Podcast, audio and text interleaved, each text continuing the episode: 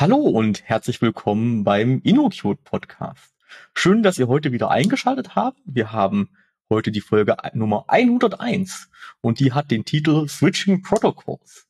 Und äh, wir möchten heute über HTTP sprechen und dafür habe ich mir den Lukas eingeladen. Hallo Lars. Ja, ähm, in der Folge Nummer 92, da hat der Robert schon mal den Lukas interviewt und da ging es um das technologische Backbone des Webs. Und da haben die über ganz viele Dinge gesprochen, die mit HT anfangen. Also zum Beispiel HTTP und HTML.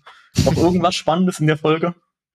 Äh, nee, ich glaube, das waren so die Hauptteile. Wir haben, glaube ich, ab und zu auch mal äh, JavaScript und CSS erwähnt, aber die, der Fokus war auf jeden Fall auf den beiden HTs. Ja, ja genau. Und ähm, wir haben in der Folge einiges gehört ähm, über HTTP. Aber da gibt es halt noch ganz viel mehr Material, weil HTTP sich natürlich auch sehr stark weiterentwickelt hat. Also vielleicht haben, hat der ein oder die andere schon mal über HTTP 2 und HTTP 3 gehört. Und da wollen wir uns heute mal ein bisschen Zeit nehmen, da in die Tiefe zu gehen. Aber machen wir vielleicht erstmal noch einen kleinen Recap. Also Lukas, erklär mir doch mal, als jemanden, der wirklich gar keine Ahnung von Web hat, was HTTP eigentlich genau macht. Genau, also ähm, die, die lange Version in anderthalb Stunden epischer Länge könnt ihr gerne nochmal nachhören, äh, wenn ihr möchtet, aber die Kurzzusammenfassung ist, äh, dass es ein Applikationsprotokoll ist, also äh, dass es eine, äh, ein Protokoll ist, das auf äh, weiteren Layern drauf liegt. Äh, ich erwähne die jetzt schon mal nochmal, weil die später nochmal eine Rolle spielen. Ähm, im, in diesem in der Webwelt, sage ich jetzt mal, äh, gibt es quasi die, äh, den Internetprotokoll-Stack ähm, und da gibt es das IP-Protokoll. Äh, das ist kommen zum Beispiel IP-Adressen her, daher kennen das viele. Das ist erstmal die grundsätzliche Möglichkeit, eine Verbindung zwischen zwei Punkten aufzubauen. Und dann habe ich darauf aufbauend die Möglichkeit, entweder eine verlässliche oder eine unverlässliche Verbindung aufzubauen. Die verlässliche ist die TCP-Verbindung und die UDP äh, und UDP ist die unzuverlässige äh, Verbindung. Unzuverlässig ist natürlich schneller, ähm, aber unzuverlässig. Ähm, genau. Und äh, traditionell hat äh, HTTP immer auf TCP aufgesetzt, weil es eben nicht akzeptabel ist, dass Pakete verloren gehen. Ähm, wir kommen aber nachher dazu, warum das sich auch geändert hat. Ähm, aber das, was wir bisher gesprochen haben, da war es TCP. Ähm, ganz klar ist auch, dass äh, dieses, äh, was wir da sprechen, ist ja Plain Text. Das heißt, wir müssen irgendwie dafür sorgen, dass es, ähm, dass es vertraulich bleibt zwischen den Parteien, also in dem Fall zwischen dem Client und dem Server. Das heißt, wir haben dann auf diesem äh, TCP-Layer noch ein TLS-Layer, Transport, Transport Layer Security. Das heißt also, die Verbindung wird verschlüsselt. Ähm, und das ist heute, würde ich auch sagen, äh, so wichtig, dass man das auch nicht mehr ignorieren kann. Das ist auch nicht mehr optional, äh, sollte immer da sein. Und mit so Sachen wie Let's Encrypt äh, können wir das auch kostenlos für alle unsere, selbst unsere kleinen Spielprojekte einführen. Also gibt es eigentlich keinen Grund mehr, das nicht zu tun. Genau, und das ähm, ist auch alles, äh, alles super einfach zu konfigurieren. Also eigentlich muss ich mich um diese Dinge eigentlich gar nicht mehr so richtig kümmern. Also flippe ich irgendeinen Switch in meinem Webserver an und dann läuft das. Genau, ne, also es ist schon sehr, sehr cool. Also Leute, die sich selber zutrauen, einen äh, HTTP-Server zu betreiben, die kriegen das auf jeden Fall auch hin. Ne? Also ähm, das ist auf jeden Fall auf dem Level. Ähm, können wir auch gerne noch mal ein, zwei Tutorials äh, ver verlinken, wie man Let's Encrypt vielleicht mit sowas wie Apache oder Nginx ähm, äh, einrichtet. Und jetzt äh, darauf basierend gibt es dann ein Plain-Text-Protokoll, ähm, das äh, ein Request-Response-Protokoll ist. Das heißt also, ähm, es gibt im, es gibt ein Client, es gibt einen Server und der äh, und alles, was wir machen, ist immer der Client schickt eine Anfrage und der Server beantwortet sie. Der Server kann also von sich aus nicht einfach eine Antwort schicken, ohne dass er dazu aufgefordert wurde. Das wird auch gleich nochmal wichtig. Ähm, wichtig ist auch, dass es ein Stateless-Protokoll ist. Also das bedeutet, dass äh, jeder Request für sich selber steht. Das heißt, wenn ich einen Request schicke und danach nochmal einen Request schicke, dann kann der zweite beantwortet werden, obwohl der erste nicht be äh, bekannt ist, was super wichtig ist für so Sachen wie Load Balancing beispielsweise, so dass wir mehrere Server auf den äh, auf dieselben Nachrichten hören lassen können und darauf reagieren. Das hat auch nochmal so seine ganz eigenen äh, ähm, Problemchen, äh, Sessions und so weiter. Da können wir bestimmt auch nochmal eine Folge zu machen. Äh, da, äh, vielleicht lade ich da mal den Stefan Tilkoff ein, der redet immer so gerne drüber. Ähm, Genau, dann, äh, das heißt also, äh, wir haben immer so einen Request-Response-Zyklus und aus dem können wir auch nicht ausbrechen. Und das, äh, das ganze Protokoll basiert darauf, dass man immer erstmal eine Header-Section hat, sowohl bei den Requests als auch den Responses und darunter ein Body. Und das HTTP-Protokoll ist hauptsächlich quasi die Spezifikation von einer Reihe von HTTP-Headern, die immer implementiert sein müssen. Da haben wir ganz ausführlich darüber gesprochen, wie Caching und so weiter. Und das ist auch etwas, was quasi auf die lange Zeit bleiben wird. Ne? Also es wird immer diese, äh, dieses, diese Pärchen von, ähm, von äh, Headern geben. Und ähm, ja, die ändern sich auch nicht. Äh, das ist alles, was wir jetzt in der Folge sagen, ändert nichts an diesen Headern. Genau, und ich glaube aber, wir sollten auch die ganzen HTTP-Semantiken, äh, also irgendwie äh, die Verben und den ganzen Kram, das sollten wir heute mal ausklammern, glaube ich, weil genau. wir wollen uns ja eigentlich um das zugrunde liegende Protokoll äh, unterhalten, wie man da irgendwelche Performance dann rausquetscht. Genau, und das, ähm, wie gesagt, kann man nachhören in der Folge 92. Genau, ja. Hörempfehlung auf jeden Fall. ähm, da sind wir schon gleich beim Thema Performance. Ähm, Im Web ist es ja so, dass ich mit allen möglichen Arten von Clients rechnen muss. Also ich habe einerseits natürlich denjenigen, der irgendwie an der fetten Glasfaser sitzt und äh, äh mehr oder weniger direkt am Rechenzentrum sitzt damit. Dann habe ich aber auch Leute, die ähm, Mobilfunk in Deutschland benutzen. Dann haben die vielleicht 2G, wenn sie gerade mal Glück haben. Und ähm, es ist also extrem wichtig, dass Seiten ähm, möglichst performant ausgeliefert werden. Und ähm, das ist, glaube ich, die Grundidee, warum man eben an HTTP dann nochmal geschraubt hat. Ich weiß nicht, wann kam die erste Version von HTTP 1.0 raus. Auch schon wieder eine ganze Weile her. Ja, irgendwie 1990 ungefähr. Ja, und äh, seitdem hat sich halt natürlich einiges geändert. Und ähm, da müssen wir halt mal schauen jetzt heute, wie wir die Performance da noch ein bisschen verbessern. Absolut. Ja, und wenn man über Performance spricht, dann muss man erst noch mal kurz sich überlegen, was man damit genau meint, ne? weil das ist auch wieder so ein Wort, äh, das ganz viele verschiedene Bedeutungen hat. In einer Netzwerkanwendung ist ein, ein wichtiger Punkt immer die Bandbreite und die Latenz. Ne? Das sind, die, äh, sind zwei Begriffe, die einem immer wieder begegnen und um die noch mal kurz einzuordnen. Ähm, die Latenz ist die Zeit, die, die es braucht, quasi ein Paket einmal also ein einzelnes Paket ganz winzig klein einmal bis äh, von vom vom Start bis zum Ende und wieder zurückzuschicken. Und das ist die Latenz. Das heißt also, es geht darum, wenn ich jetzt dem äh, dem dem Lars irgendeine Information schicke, wie lange dauert das, bis die bei ihm ist? Und das ist völlig unabhängig von der Bandbreite. Ne? Die Bandbreite ist die Frage, wie viel äh, wie viele Bits kann ich denn quasi gleichzeitig durch die Leitung schieben? Ne? Da da hilft uns dann halt eine, eine tolle äh, super Leitung äh, mit äh, viel Bandbreite, da können wir dann eine riesige Datei zum Beispiel viel schneller runterladen. Ne? Aber unabhängig davon gibt es noch die Latenz. Oft ist es natürlich so, dass wenn wir eine gute Latenz haben, haben wir auch eine gute Bandbreite, ne? das ist ganz klar. Aber es sind trotzdem erstmal zwei unabhängige Faktoren. Das ich habe also, ein schönes, schönes Beispiel aus der Uni, als ich äh, die Netzwerkvorlesung gehört habe bei uns im Grundstudium. Äh, da gab es mal eine Hausaufgabe, da sollte man zwei Sachen vergleichen. Die eine Sache war eine ISDN-Verbindung und die andere Sache war einfach ein LKW, der mit Festplatten über die Autobahn brettert. Und dann stellte sich halt raus, dass der LKW mit den ähm, Festplatten wirklich eine extrem hohe Bandbreite hat, aber leider eine sehr, sehr schlechte Latenz. Während ISDN eine gute Latenz hat, aber leider eine sehr schlechte Bandbreite. Und äh, in der Praxis äh, haben wir natürlich keine äh, äh, Webseiten, die wir mit LKW auf der Autobahn ausliefern, aber wir haben halt schon sowas wie, wir haben Leute, die in Australien auf unsere Seite zugreifen wollen und äh, die haben halt eigentlich eine gute Bandbreite, aber halt aus physikalischen Gesetzmäßigkeiten folgt halt, äh, dass die Latenz dann Problem sein könnte. Genau, wenn, wenn Sie jetzt auf einen europäischen Server zugreifen. Ne? Genau, solange Sie auf einen australischen Server zugreifen, ist alles wieder fein. ähm, aber darüber müssen wir auch nachdenken.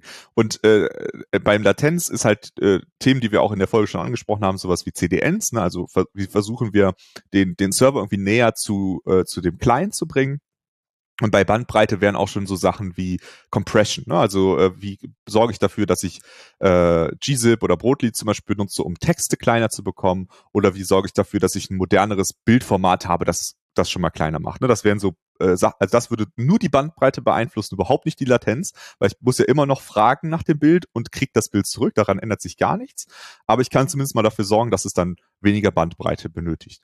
Bandbreite ist natürlich auch, auch noch relevant, äh, immer auch noch mit Datenvolumen. Das hängt natürlich eng zusammen. Wenn ihr also einen Vertrag habt, einen meistens Mobilfunkvertrag, ähm, der irgendwie eine Bandbreitenbeschränkung habt, dann freut ihr euch auch, wenn die Anwendung so gebaut ist, dass ihr möglichst wenig Bandbreite braucht, weil das verbraucht dann gleichzeitig auch wenig Volumen von eurem Vertrag. Ne? Das ist so etwas, worauf wir auch immer Rücksicht nehmen sollten, äh, wenn wir Anwendungen bauen, weil doch viele Leute, gerade auch in Deutschland, äh, einen Bandbreiten äh, beschränkten Vertrag haben.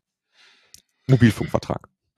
Ja, ähm, genau, dann haben wir jetzt, glaube ich, schon mal ausreichend motiviert, warum Performance wichtig ist. Dann ähm, erklär mir doch mal, Lukas, warum die Performance bei HTTP 1.0 einfach nicht so gut ist und warum man da überhaupt Hand anlegen muss. Genau, also HTTP 1.0 ist ja dieses uralte Protokoll. Wir kommen gleich direkt danach zu HTTP 1.1, bevor jetzt irgendjemand verwirrt ist. Ähm, das Protokoll, was jetzt quasi äh, ja fast 30 Jahre lang irgendwie das dominante Protokoll war. Ähm, HTTP 1.0, ähm, da war es jetzt erstmal so, wir haben ja eben über diese Schichten gesprochen. Ähm, und da muss man sich jetzt vorstellen, wenn ich ähm, jetzt auf eine Webseite gehe, und ich möchte mir eine HTML, die HTML-Seite runterladen, dann äh, muss ich erstmal eine TCP-Verbindung aufbauen dann ist die TCP-Verbindung aufgebaut, dann muss ich eine TLS-Verbindung aufbauen, also diese Verschlüsselung aufsetzen und dann fange ich an, die ersten Bits hin und her zu schicken. Und bei HTTP 1.0 war es dann so, nachdem ich dann diese HTML-Seite bekommen habe, äh, habe hab ich gesagt, ja, vielen Dank. Dann mache ich diese TCP-Verbindung jetzt wieder, äh, die TLS-Verbindung wieder zu, dann mache ich die TCP-Verbindung wieder zu und dann äh, sage ich, ah, du wolltest ja auch noch das Bild haben, was hier referenziert ist auf der HTML-Seite. Dann mache ich wieder eine neue TCP-Verbindung auf, mache wieder eine neue TLS-Verbindung auf. Ihr könnt euch das ungefähr vorstellen. Ähm, warum ist das jetzt ein Problem?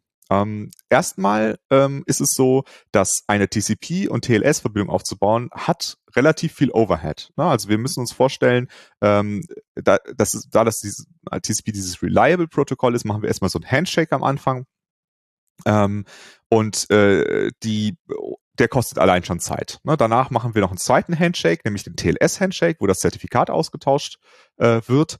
Ähm, wenn wir uns jetzt vorstellen, dass wir beispielsweise eine Latenz von 28 Millisekunden haben, ja, äh, das wäre jetzt so äh, von Deutschland in die USA beispielsweise, ist ungefähr so eine 28 Millisekunden Latenz bei den meisten Verbindungen, dann würde schon mal die, äh, das der TCP-Handshake schon mal 56 Millisekunden dauern. Ähm, Danach äh, machen wir den TLS-Handshake, der dauert nochmal 112 Millisekunden. Das heißt, in der Zeit sind noch keine Daten übertragen worden, also keine Nutzdaten übertragen worden, aber wir haben halt schon mal äh, die ersten 160 Millisekunden verbraucht. Aber fairerweise sollte man auch dazu sagen, glaube ich, als HTTP 1.0 rausgekommen ist, hat sich noch niemand für Verschlüsselung interessiert. Das heißt, das diese, diese 100 Millisekunden noch was Overhead, die, die hat man damals einfach nicht eingepreist, weil man es nicht gebraucht hat. Absolut. Und vor allem hat da auch keiner gedacht, dass irgendjemand äh, 120 oder 160 Millisekunden interessieren. Ne? Also sollte man vielleicht auch nochmal äh, dazu äh, ergänzen. Ne? Da hatte man noch ganz andere Probleme. Genau. Aber äh, das ist jetzt erstmal äh, der, das, der Overhead. Der ist einfach da, wenn man eine TCP- und TLS-Verbindung aufbaut. Die habt ihr auch, wenn ihr eine Verbindung zwischen eurem Applikationsserver und eurem Datenbankserver aufbaut. Ne, da ist die meistens halt nicht so problematisch, weil die Latenz innerhalb eures äh, Data Centers oder innerhalb von eurer AWS Cloud oder sowas ist ja viel geringer, weil die ja näher aneinander sind. Ne? Aber grundsätzlich habt ihr diesen Overhead bei jeder äh, Verbindung, die ihr aufbaut. Und der ist umso schlimmer, umso länger die Leitung ist, die zwischen den beiden Parteien existiert. Und ich, ich erinnere mich auch noch aus der gleichen Netzwerkvorlesung, dass TCP erstmal langsam anfängt. Also TCP, mhm. wenn man da den Handshake erfolgreich hat, dann ballert man noch nicht gleich mit der gesamten Bandbreite auf die Leitung, weil man weiß ja noch gar nicht zu dem Zeitpunkt, wie viel die Leitung hergibt. Und dann macht man diesen Slow Start, heißt das, glaube ich, oder? Genau. Absolut, genau. Da, also Slow Start, ähm, äh, der Name klingt ja erstmal irgendwie negativ, ne, äh, weil niemand möchte langsam starten. Äh, aber es ist halt ein Feature, ne? Also es ist kein Bug, äh, dass das Slow Start existiert. Und wie, wie Lars schon sagte, das ist quasi äh, ein Feature von TCP, äh, von TCP, sich langsam daran zu tasten, was ist denn die Bandbreite, die wir sprechen können. Ne? Wenn ihr euch vorstellt, ihr ähm, Lars und ich bauen jetzt eine Connection auf, dann ähm, weiß keiner der beiden Parteien, zu diesem Zeitpunkt, wie, äh, wie die Bandbreite zwischen uns sein wird. Weil es könnte sein, dass Lars in seinem super Münchner ähm, Büro hat er halt eine super klasse Leitung und ich in, auf meinem kleinen äh, Landsitz äh, muss irgendwie mit so einem Modem re rechnen und die Bandbreite ist ja quasi der, die, der dünnste Punkt der Leitung überhaupt. Ne? Es, es bringt dem Lars gar nichts, dass er eine riesige Leitung hat, wenn die Leitung bei mir ganz, ganz dünn ist, weil dann äh, einigen wir uns quasi auf den, den, den dünnsten Punkt, das, weil das nützt ja nichts. Ich kann das ja nicht entgegennehmen sonst. Und es könnte sogar sein, dass beide von uns eine super schnelle Glasfaserverbindung ähm, mit total super Bandbreite haben, aber irgendwo auf dem Weg ist der, ist die Verbindung, äh, ist die Bandbreite schlecht. Ne, dann würde trotzdem die Gesamtbandbreite geringer ja, sein. Ja, wir haben eine Glasfaser zum Rechenzentrum jeweils und im Rechenzentrum wird dann per Fax gemacht. Genau, könnte zum Beispiel sein. Oder, oder per Carrier Pitchen. Ne? Das wäre alles möglich. Ja. Äh, und äh, das versucht TCP quasi ähm, explorativ herauszufinden, was ist unsere Bandbreite. Und ähm, das macht es über, darüber, dass es quasi äh, ähm, mit ganz kleinen Paketen anfängt, die Pakete dann immer größer werden lässt, bis es zu einem Packet Loss kommt, weil das bedeutet, dass unsere Pakete zu groß sind für die Bandbreite, die uns zur Verfügung stellen. Und dann macht es die Congestion Avoidance, dann geht die, geht die äh, Paketgröße wieder runter und er fängt an, langsamer die Größe zu ähm, zu äh, vergrößern, so dass er quasi sich ähm, äh, in Wellen auf die tatsächliche Bandbreite zubewegt. Und äh, so kommt es dann halt nach einigen Roundtrips erst dazu, dass er tatsächlich die perfekte Band, äh, die perfekte TCP-Paketgröße findet für die tatsächliche Bandbreite. Solange bis ich halt in den Zug einsteige und dann wieder äh, auf eine niedrige genau. Bandbreite muss. Aber genau. das habe ich jetzt schon, zumindest schon mal verstanden. Also immer wieder für jede Ressource einen neuen Request machen ist ein bisschen aufwendig, weil wenn ich mir so moderne Webseiten anschaue, da sind halt irgendwie nicht nur HTML, sondern noch 20 andere Ressourcen drin. Nicht so eine gute Idee. Und hast ja erwähnt, HTTP 1.1 kam dann als, als Nachfolgerprotokoll. Was ist da denn besser geworden? Genau. Na, also ähm, erst noch mal kurz, äh, damit äh, da jetzt nicht irgendwie Leute denken, das ist gerade erst aufgefallen, äh, HTTP 1.1 ist halt von 1997, ne, also es ist schon eine ganze Zeit äh, her, dass das äh, entdeckt wurde, dass man das besser machen äh, kann. Äh, das heißt also in der Praxis benutzt, also HTTP 1.0 benutzt wirklich niemand mehr. Ne? Das ist, äh, viele Server unterstützen das auch gar nicht mehr, weil das äh, keine Relevanz hat. Die alle haben auf 1.1 äh, geupdatet. Ähm, was kann jetzt äh, HTTP 1.1? Es führt im Kern zwei Neuerungen ein. Ähm, das eine äh, ist das Keep Alive und das ist genau um dieses Problem äh, zu ähm, verbessern. Ja, also anstatt, wenn ich jetzt meine Verbindung zum äh, zu Lars äh, Homepage aufgebaut habe, äh, nachdem ich das HTML runtergeladen habe, die Verbindung zu kappen, lasse ich die Verbindung auf und äh, schicke das nächste Paket über dieselbe Leitung. Das heißt, ich benutze einfach den schon bestehenden TCP und TLS-Tunnel und schicke da meine Pakete durch. Ja, das, das ist erstmal die, die Idee, die dahinter steckt. Das ist ja ähm, gar nicht, äh, sollte auch gar nicht so schwer zu implementieren sein, würde ich mal schätzen. Absolut, genau. Ne? Also ähm, dadurch, dass uns äh, der, der Server, wenn er uns die Antwort schickt, schon sagt, wie groß die sein wird, kann ich quasi einfach danach aufhören zu lesen und dann einfach die Verbindung offen halten und den nächsten Request schicken. Das heißt also, äh, wenn ich eine Verbindung, ähm, äh, ich baue quasi eine TCP-Verbindung zum Server auf und die benutze ich einfach wieder, ne? also Recycling quasi. Ja? Ähm, in der Praxis ist es tatsächlich so, dass äh, die ähm, Clients nicht eine Verbindung zum Server aufbauen, sondern so sechs bis acht, je nach Browser, ähm, weil sie halt schon wissen, dass sie vermutlich noch einiges an Bildern und CSS und JavaScript runterladen werden auf einer modernen Webseite. Ähm, da ist es mit einem nicht getan. Das heißt also, sie bauen quasi acht Verbindungen zum gleichen Server pro Server auf oder pro Domain genau genommen, bauen sie acht Verbindungen auf und bei jedem davon benutzen sie Keep Alive, um die dann viel, wieder zu verwenden für all diese Requests. Ne? Und diese sechs bis acht, das ist halt einfach so ein Erfahrungswert, dass das eine gute Zahl ist. Es könnte Server geben, da ist das viel zu viel und dann ist es blöd, weil dann haben wir eine Verbindung aufgebaut, die wir gar nicht brauchen. Und es kann Server geben, da ist das eigentlich zu wenig, äh, weil wir brauchen, müssen so viele verschiedene Ressourcen runterladen, dass das nicht reicht. Aber wir haben darauf als Serverbetreiber keinen Einfluss. Das entscheidet der Browser, wie viele Verbindungen er zum Server aufbaut. Und das ist, Na, glaube ich, ein ganz subtiler Punkt, den sollten wir vielleicht nochmal erwähnen. Also ähm, trotz der Tatsache, dass jetzt in HTTP 1.1 eine Verbindung recycelt werden kann, kann ich ja immer noch nicht mehrere Ressourcen parallel runterladen. Also wenn ich jetzt zum Beispiel eine HTML-Seite habe und dann sind da 20 Bilder drauf, dann könnte ich mit HTTP 1.1 diese Bilder immer noch nicht parallel runterladen. Und, ähm, Absolut. Das, kann ich, das kann ich halt machen, indem ich ganz, also von Browser-Seite her einfach sage, dann mache ich einfach mehrere Verbindungen auf. Mit dem Wissen natürlich, dass ich da bei jedem davon diesen Overhead bezahlen muss, aber in der Summe rentiert sich dann halt, wenn ich Sachen parallel runterladen kann.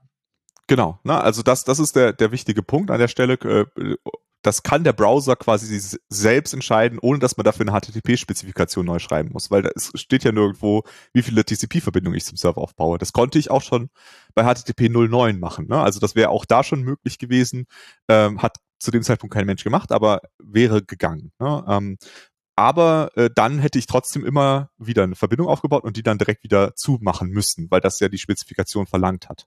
Und das ist das, was ich in 1.1 äh, nicht mehr machen muss, wenn ich den Header, äh, den Connection Header auf Keep Alive ähm, setze. Und das ist normal eigentlich. Also das macht, das macht jeder Browser auf jeden Fall. Das macht auch sowas wie ähm, Curl, äh, kann, kannst du sagen, bitte mach Curl, Keep Alive. All das ist gar kein Problem. Ne? Also ähm, das kriegen wir alles hin. Kann HTTP 1.1 sonst noch was, außer diese Connection am Leben halten? Genau, also aus unserer Performance-Sicht auf jeden Fall noch wichtig äh, ist ähm, das äh, sogenannte Chunked Encoding. Ähm, ich habe ja eben schon erwähnt, also der Server antwortet ja und gibt eine sogenannte Content Length mit. Das heißt, der sagt, wie groß in Bytes ist quasi der der Körper von meiner Antwort, damit ich weiß, wo ich aufhören muss zu lesen. Ne? Also das äh, wer schon mal so TCP-Kram äh, von Hand gemacht hat, der weiß, dass man da immer so sagen muss, wie viele Bytes hättest du denn noch gern, äh, kann man äh, kann man auf diese Art und Weise entscheiden, wie viele man dann lesen möchte. Ähm, und äh, bei 1.1 habe ich jetzt die Möglichkeit, stattdessen ein Chunk Encoding anzugeben und dann ist die Content längst nicht mehr erforderlich. Dann schickt der, kann der Server äh, mir Antworten schicken und sagt, hier ist wieder nochmal eine Portion, hier ist nochmal eine Portion, hier ist nochmal eine Portion und muss da äh, dafür nicht am Anfang schon wissen, wie viele er uns schicken wird. Ja, und das können wir zum Beispiel benutzen äh, für sowas wie Server, Server Send Events. Ähm, was eine Alternative ist zu WebSockets. Ne? Also wir, wir bauen eine Verbindung zum Server auf und der, der Server kann dann ähm, einfach auf meine Anfrage immer wieder weitere Schnipsel von Events zum Beispiel zurückschicken. Äh, Server-Side Events, ich bin ein großer Fan, äh, aber da ähm, das ist, ist jetzt so ein bisschen ein Nebenthema. Wichtig an der Stelle ist nur, dass uns das nicht ermöglicht, äh, zu sagen, ich schicke jetzt einen Request an, an Lars Server, der schickt mir das HTML zurück und schickt dann einfach direkt noch CSS dahinterher. Ne? Weil mein Request hat eine bestimmte Ressource angefragt und die Response muss mir muss sich auf die Ressource äh, beziehen. Mit dem Chunk Encoding kann ich nicht sagen, ach so übrigens, das ist jetzt eine ganz andere Ressource, die ich dir jetzt gerade zurückschicke. Das ist nicht erlaubt. Ne? Das heißt also, es geht tatsächlich um dieselbe Ressource, aber ich kann sie quasi scheibchenweise schicken, äh, auch mit zwischendurch mal eine Stunde nichts schicken, theoretisch, ähm, wenn da nicht gibt's wieder Probleme mit. Aber äh, grundsätzlich äh, könnte ich das tun und dann könnte ich ähm, Daten hinterher schicken. Ja, das ist schon mal sehr praktisch. Ähm, dadurch, dass aber jetzt HTTP 1.1 nicht das Protokoll ist, was immer noch das aktuelle ist, gehe ich mhm. mal stark davon aus, dass es da trotz dieser genialen Verbesserungen immer noch Potenzial gab. Absolut, genau. Also wir haben jetzt schon gesehen, wir versuchen sparsam TCP-Verbindungen aufzubauen äh, und sie möglichst wieder zu verwenden. Das ist so das eine. Da haben wir schon die ersten Lösungen für. Da kommen aber noch ein paar Lösungen dazu. Kommen wir gleich äh, dazu. Also können wir das noch weiter verbessern. Das andere Problem, was aber von 1.1 gar nicht gelöst äh, wurde, ist ähm, das sogenannte äh, äh, das sogenannte Head of Line Blocking. Ja? Ähm, wenn wir uns jetzt vorstellen, äh, ich äh, schicke ähm, etwas an den, äh, ein, ein Request an den Server vom Lars und der ähm, Lars, der schickt mir jetzt die HTML-Antwort zurück ähm, und dann schicke, dann weiß ich, dass ich jetzt drei Bilder runterladen muss. Ja? Und ich möchte die drei Bilder alle über dieselbe TCP-Verbindung ähm, laden und das erste Bild davon ist irgendwie, keine Ahnung, ist nicht im Hot Cache, muss noch von der Platte gelesen werden, dauert einfach ewig. Dann äh, schickt der Server ja, äh, dann ist ja quasi erstmal alles blockiert was hinter meinem Bild kommt. Also ich kann äh, nicht sagen, ja, aber ich hätte das andere Bild, das, da bin ich schon fertig, das weiß ja nur der Server, das weiß ja der Client nicht. Dieses Bild, das, das könnte dir jetzt sofort schicken, weil das liegt hier bei mir im RAM. Ja, Kön könnte ich dir jetzt sofort schicken. Kann er aber nicht, weil du hast ja nach dem ersten Bild gefragt. Das heißt also, wenn ihr euch das vorstellt wie so eine Supermarktschlange, ja, wenn die erste Person eben doch unbedingt mit Centstücken äh, alles nochmal zurechtlegen möchte und nicht einfach mit Karte zahlt, dann äh, ist halt Pech, auch wenn die anderen viel, viel schneller wären, äh, müssen jetzt alle darauf warten, dass die vorderste Person fertig wird. Das, das, so kann man sich das Head-of-Line-Blocking vorstellen. Man steht ja eben in der falschen Schlange, also. Genau, genau. Und das ist da äh, in der HTTP-Welt tatsächlich auch nicht anders, ja. Ähm, genau.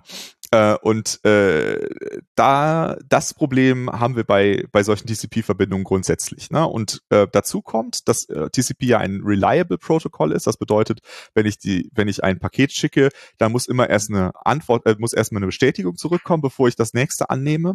Das bedeutet auch, dass ich, äh, wenn ich ähm, also wenn irgendeins von den Paketen sich aus irgendeinem Grund verlaufen hat, dann blockiert das auch alle weiteren Pakete ähm, egal ob die zur selben Ressource gehören oder nicht. Ne? Also das ist auch wichtig zu verstehen bei, bei Head of Line Blocking. Ja, sonst noch Schwierigkeiten bei HTTP 1.1? Genau, also äh, ähm, ist, ist äh, damit verwandt ist die Priorisierung. Also ich, äh, wenn ich jetzt zum Beispiel sage, ähm, ich baue eine Webseite auf und äh, der Browser möchte äh, gerne schon mal die, die Bilder anzeigen, ja, und das äh, JavaScript ist ihm nicht so wichtig, dann kann er das nicht so richtig priorisieren. Er kann halt einfach sich entscheiden, einen Request früher zu schicken, aber er kann dem Server nicht sagen, bitte schick mir doch priorisiert lieber diese Sachen zurück. Also es gibt keine Möglichkeit zu priorisieren, außer einfach die Requests in einer richtigen Reihenfolge loszuschicken. Und das andere Problem äh, ist noch äh, Wiederholung zwischen Requests. Na, wir haben über die Statelessness gesprochen äh, am Anfang, dass wir damit irgendwie umgehen äh, müssen, dass wir den Request schicken und der nächste Request quasi unabhängig vom ersten existiert. Das bedeutet zum Beispiel, wenn ich einen Cookie mitschicke, dann schicke ich den bei jedem einzelnen Request mit. Ja, das heißt also, äh, der ähm, Lars hat äh, vom Serverseite aus einen riesigen Cookie geschickt äh, mit irgendwelchen JOT-Tokens und was weiß ich. Dann schicke ich jetzt ab sofort bei jedem einzelnen Request diesen riesigen JOT-Token an den Server. Und das ist erstmal was Gutes. Ne? Also ganz wichtig, das ist erstmal eine gute Eigenschaft, weil das bedeutet, dass der Server, wenn ich jetzt aufs, zu dem anderen Server eine Verbindung aufbaue, der auch den JOT-Token kriegt und den dann auslesen kann und so weiter. Aber es ist natürlich sehr viel Daten, die da über die Leitung gehen. Äh, und äh, das ist dann irgendwie komisch, wenn äh, ich eine TCP-Verbindung mit Keep Alive habe, ich schicke ein Paket und der antwortet und ich schicke über die gleiche Leitung ein Paket und antwortet, dann weiß ich ja, dass auf der anderen Seite dasselbe System lauscht. Das heißt also, ich weiß, die wissen ja schon, dass ich diesen Cookie mitschicke, ja. Aber ich schicke ihn trotzdem jedes Mal wieder mit. Ja, das heißt also, wir haben eine, eine Redundanz zwischen einzelnen Requests, die auf derselben TCP-Leitung existieren. Es ist nicht so, also es ist ein Feature, dass das nicht so ist, wenn ich äh, eine neue TCP-Verbindung aufbauen muss, ne? weil das ist gut, dass es stateless ist, weil sonst könnte ich bestimmte Load Balance Sachen und so weiter nicht machen. Aber äh, dass ich auf derselben Verbindung immer wieder dieselben Informationen schicke, das ist blöd. Ne? Das, das verbraucht sehr viel Bandbreite. Ja, und was machen wir da jetzt? Wie, wie lösen wir das Problem? Ich schätze mal, die Lösung lautet HTTP 2.0. Äh, sehr gut geraten, Lars. Äh, Hätte genau, auch 1.2 sein können. Also. Das, das stimmt. Guter Punkt. Äh, 1.2 hat es nie gegeben. Äh, wir sind direkt zu 2 gesprungen. Äh, also genau genommen war es ein ganz kleines bisschen anders. Ähm, es war erstmal so, dass Google äh, natürlich solche Probleme sehr viel intensiver spürt, als das äh, jetzt äh, der Hasenzüchterverein, der hier immer wieder er erwähnt wird, äh, hat. Ja, ähm, Weil äh, die natürlich viel, viel mehr Traffic haben und viel, viel mehr äh, gucken müssen, dass sie schnell antworten. Ähm, das heißt, die haben sich schon mal überlegt, wie, wie, was könnten wir denn machen? Wie könnten wir das denn ersetzen? Und Google hat sich, hat sich ja strategisch sehr geschickt aufgestellt und hat gesagt, wir haben irgendwie die beliebteste Webseite des Internets auf der einen Seite und wir haben den beliebtesten Browser auf der anderen Seite. Das heißt, wir können ja Sachen einbauen in unseren Browser, der nur für unsere, unserem äh, Webseite, die beliebteste auf der Welt, äh, existiert. Und wenn die beiden miteinander reden, in dieser Kombination, dann probieren wir einfach schon mal Sachen aus, die die anderen überhaupt noch nicht standardisiert haben. Das findet das Kartellamt bestimmt super gut, dass sie das machen. Genau, aber die verstehen, glaube ich, nichts von HTTP, deswegen haben die das noch nicht mitbekommen. Also es ist natürlich aus so einer Sicht so ein bisschen äh, bedenklich, ne, dass so ein Player sowas machen kann, ähm, aber hat in dem Fall halt dazu geführt, dass sie äh, ein neues Protokoll ausprobieren konnten, was sie Speedy genannt haben, also SPDY, ausgesprochen Speedy, ähm, was ähm, äh, ausprobieren wollte, wie können wir denn diese Probleme in einem neuen Protokoll lösen. Und das gab es am Anfang erstmal nur für diese Kombination aus äh, Google Server und Google Browser und äh, wurde dann halt schrittweise ein bisschen offengelegt, äh, bis sie es dann äh, irgendwann äh, zum Standardisierungsprozess freigegeben haben, äh, womit sich dann äh, womit das dann zu HTTP2 wurde. Das heißt also Speedy, das Protokoll äh, ist deprecated. Das spricht heute wahrscheinlich auch keiner mehr, also man könnte es noch, es ist ja noch da, ne, aber ähm, ich glaube, das wurde aus den meisten Browsern auch schon wieder ausgebaut, bin jetzt aber nicht ganz sicher. Ähm, aber HTTP 2 ist quasi der Nachfolger von Speedy. Die erste Version von HTTP 2, also der erste ähm, Vorschlag war quasi eins zu eins Speedy.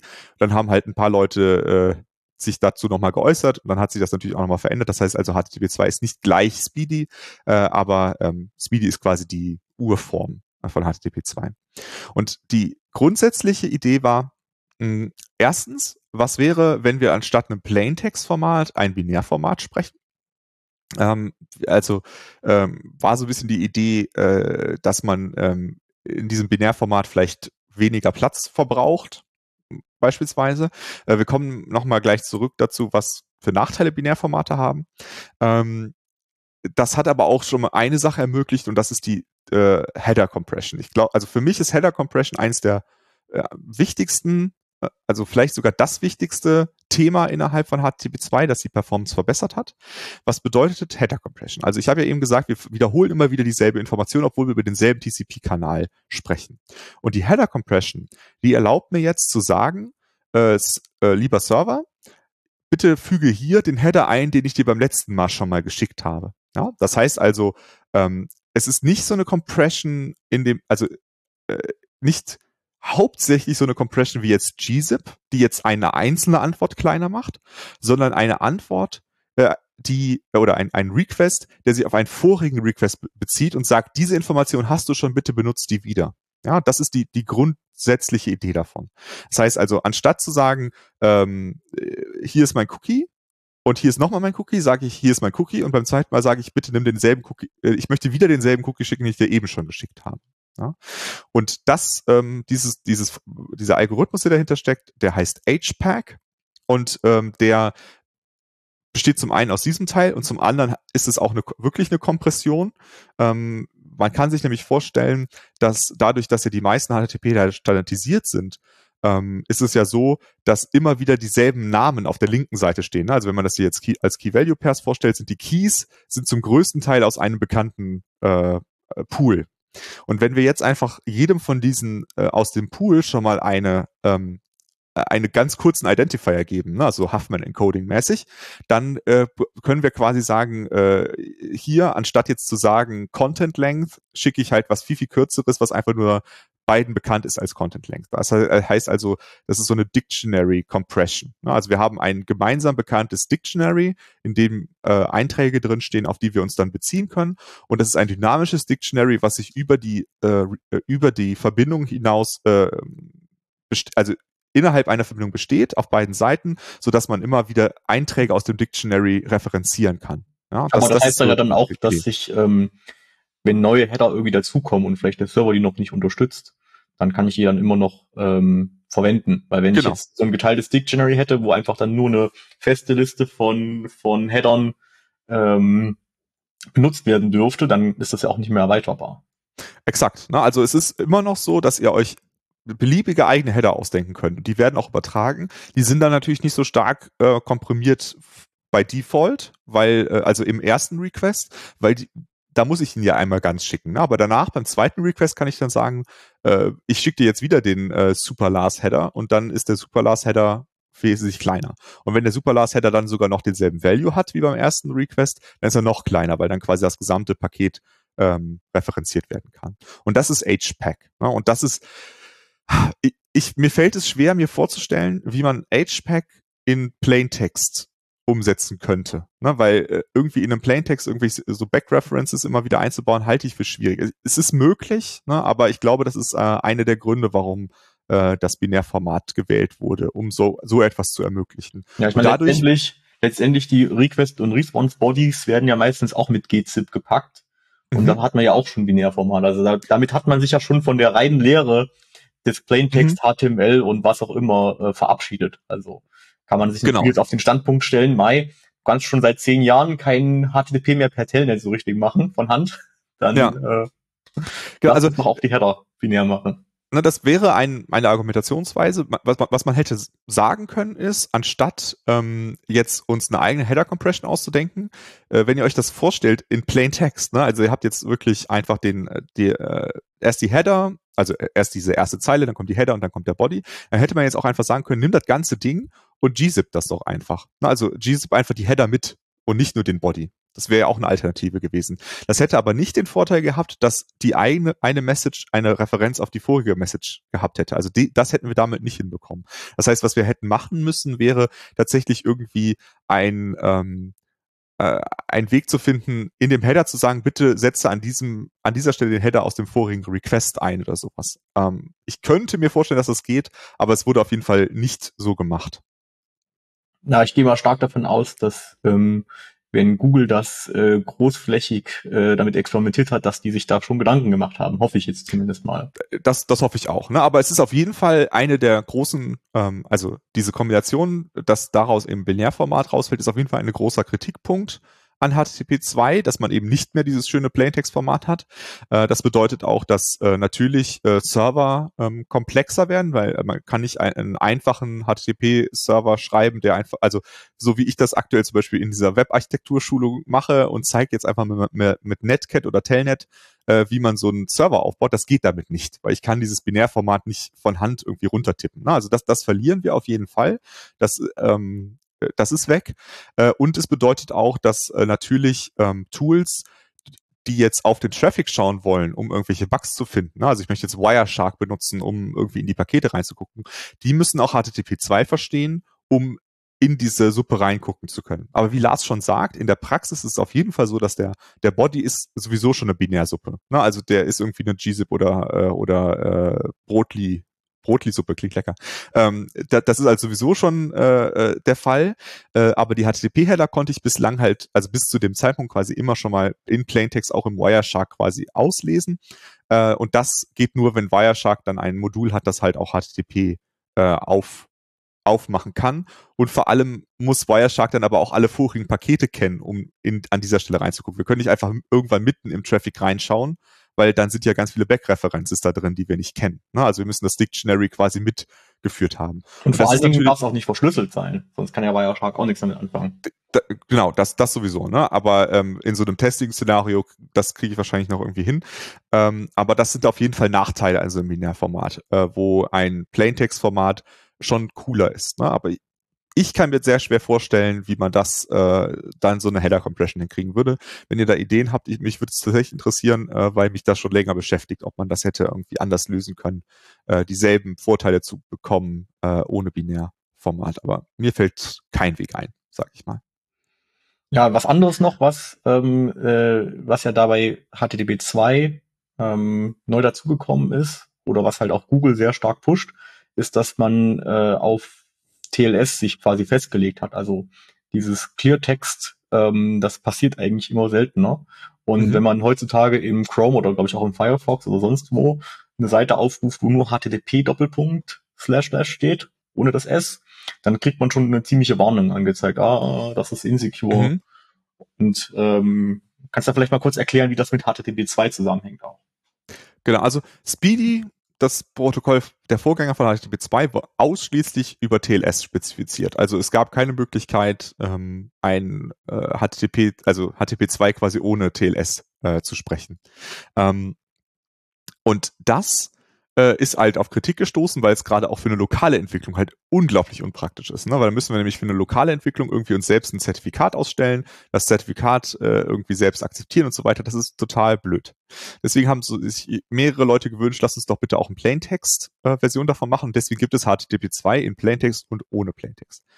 Ähm, in der Praxis ist es aber so, dass euer Browser äh, HTTP 2 ausschließlich über ähm, TLS spricht, alle anderen Sachen werden nicht funktionieren.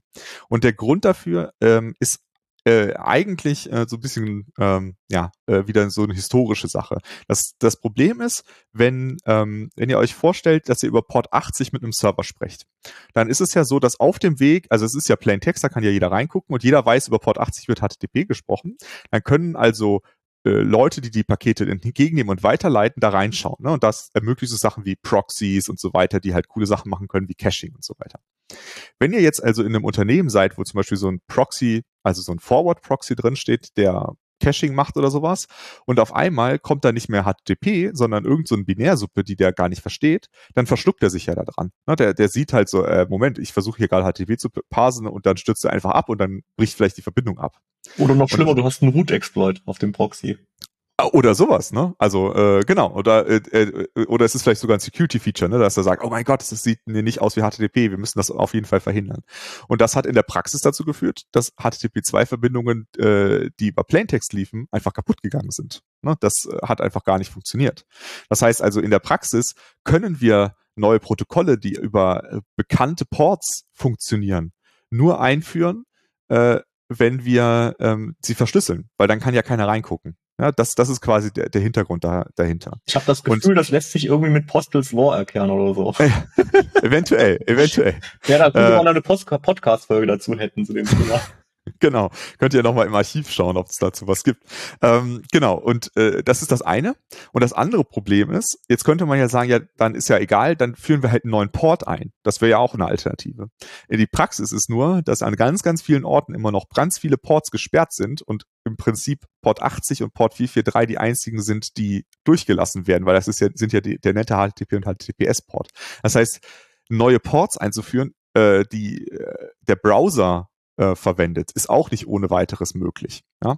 Das heißt also, die einzige äh, prak praktikable Lösung ist, äh, über äh, den äh, 443er-Port von HTTPS zu sprechen, weil da schaut keiner rein und dann verschlüsselt zu sprechen.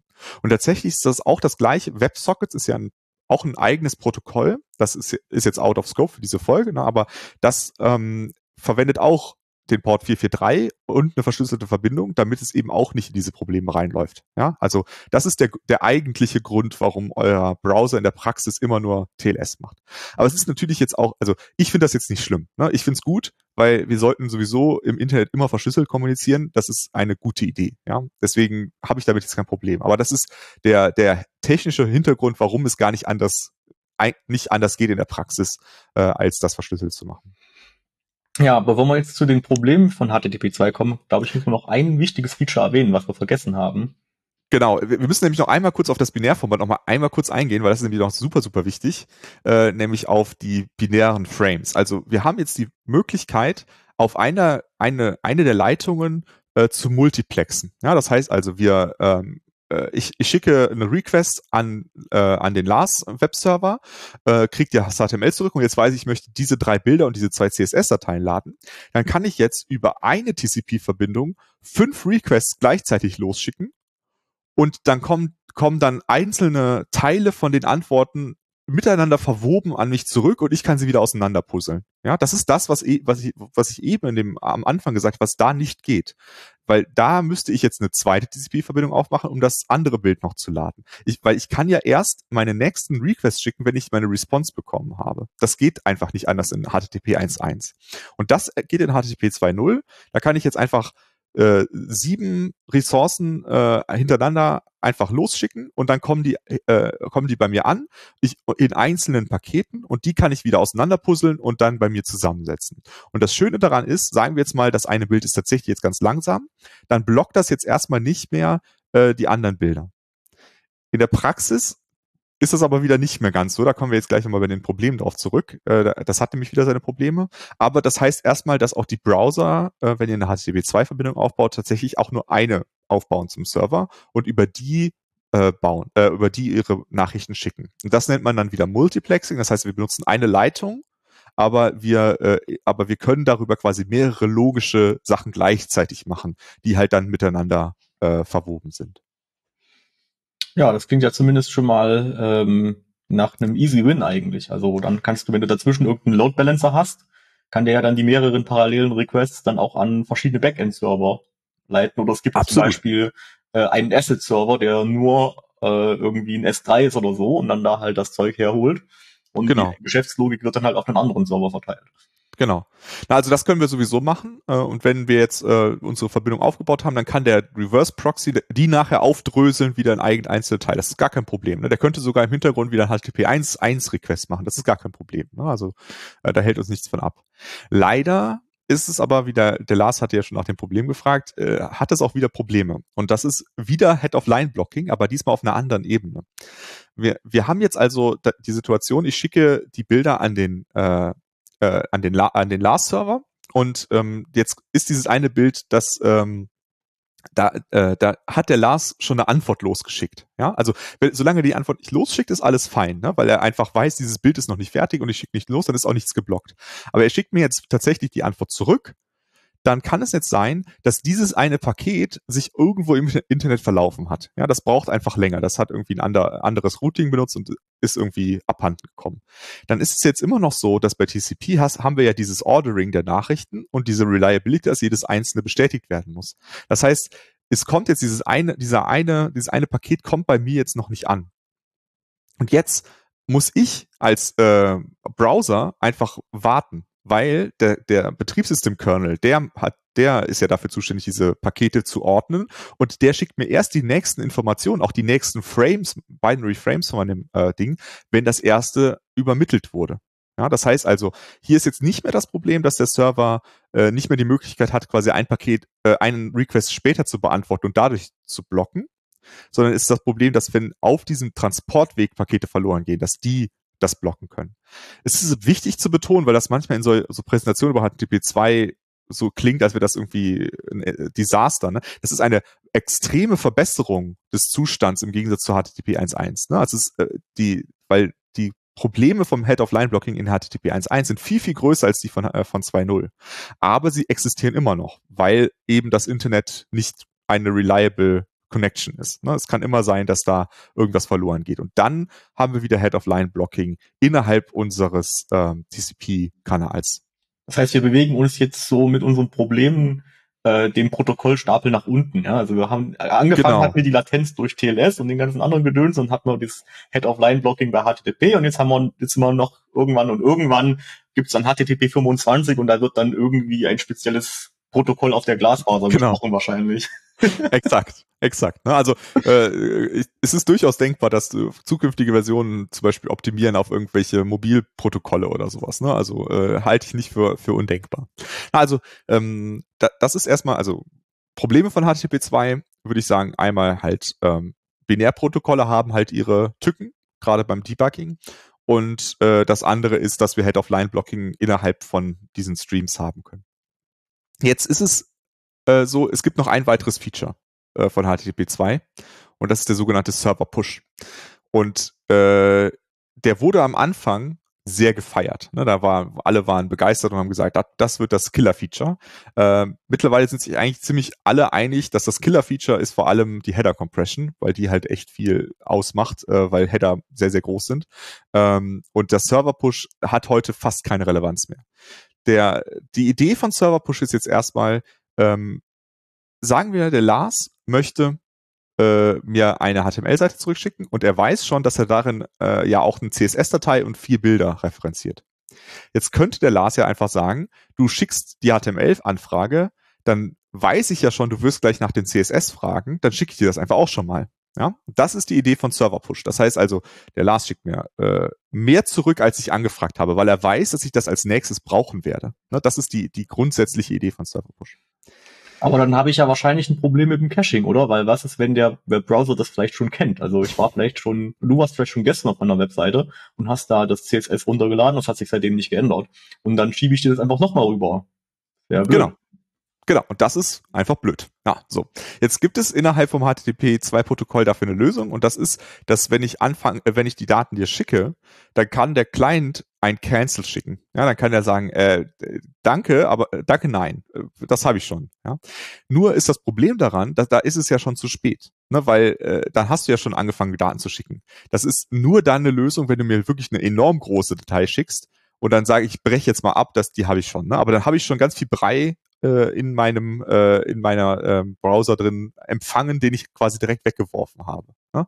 Und das Problem lässt sich jetzt erstmal in in diesem ähm, in dieser Philosophie nicht lösen. Ne? Das ist äh, der Server Push verträgt sich nicht ohne weiteres mit äh, Push.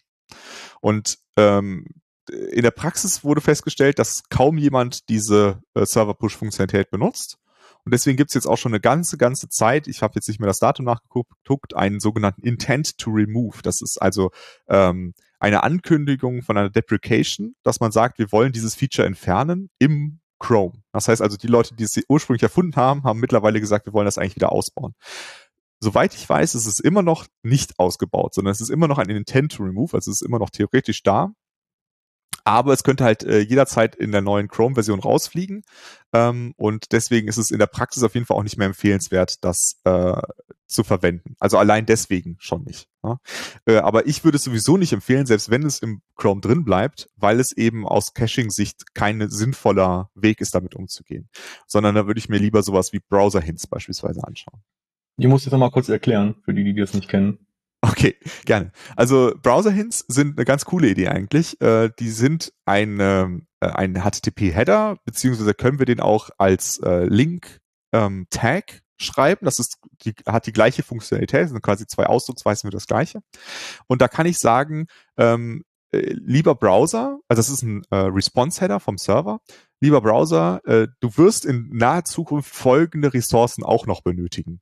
Ja? Also da könnte dann zum Beispiel drinstehen, äh, CSS und äh, folgende drei Bilder und noch mein Font, ne, könnte ich da reinschreiben. Und dann äh, empfängt das der Browser und dann sagt der Browser, ah cool, dann gucke ich ja jetzt erstmal, ob ich die vielleicht schon gecached habe. Ne? Und wenn, wenn ich es schon gecached habe, dann sage ich, ja, okay, danke, dann weiß ich Bescheid, dann werde ich die gleich brauchen, alles gut. Aber wenn ich sie nicht gecached habe, dann kann ich der Browser entscheiden, einfach die sich schon mal zu holen. Das heißt, er schickt, obwohl er noch nicht weiß, dass, warum er sie brauchen wird, schickt er schon mal den nächsten Request an den Server und holt die sich. Das, und das ist so eine Fetching dann demzufolge. Im Prinzip schon, ne? aber äh, der Browser ist in der Kontrolle. Der Browser kann sich auch entscheiden, das nicht zu tun. Ne? Also beispielsweise könnte ein Browser, der in so einem, äh, also wenn dein, äh, du benutzt jetzt dein Mobilfunk, äh, dein Mobiltelefon und äh, du hast da so einen Datensparsam-Modus eingestellt, ne? dann äh, weil du halt irgendwie am, bis am Ende deines Volumens. Dann könnte der Browser diese Information aus dem Betriebssystem auslesen und sagen, ah, der ist, der Lars möchte gerade Daten sparen, dann mache ich kein äh, Prefetching. Ne? Also das ist also vollständig in der Macht des Servers, das ist also Vorschläge vom Server das könntest du tun, ich halte das für sinnvoll, aber du kannst dich dagegen entscheiden. Und das ist natürlich, also zum einen finde ich, ist es wesentlich ähm, kompatibler zur Webphilosophie, ne? also äh, zu dieser Aufteilung zwischen Server und Client. Ähm, und zum anderen ist es halt viel, viel kompatibler zu äh, Caching-Strategien. Und deswegen würde ich das immer vorziehen.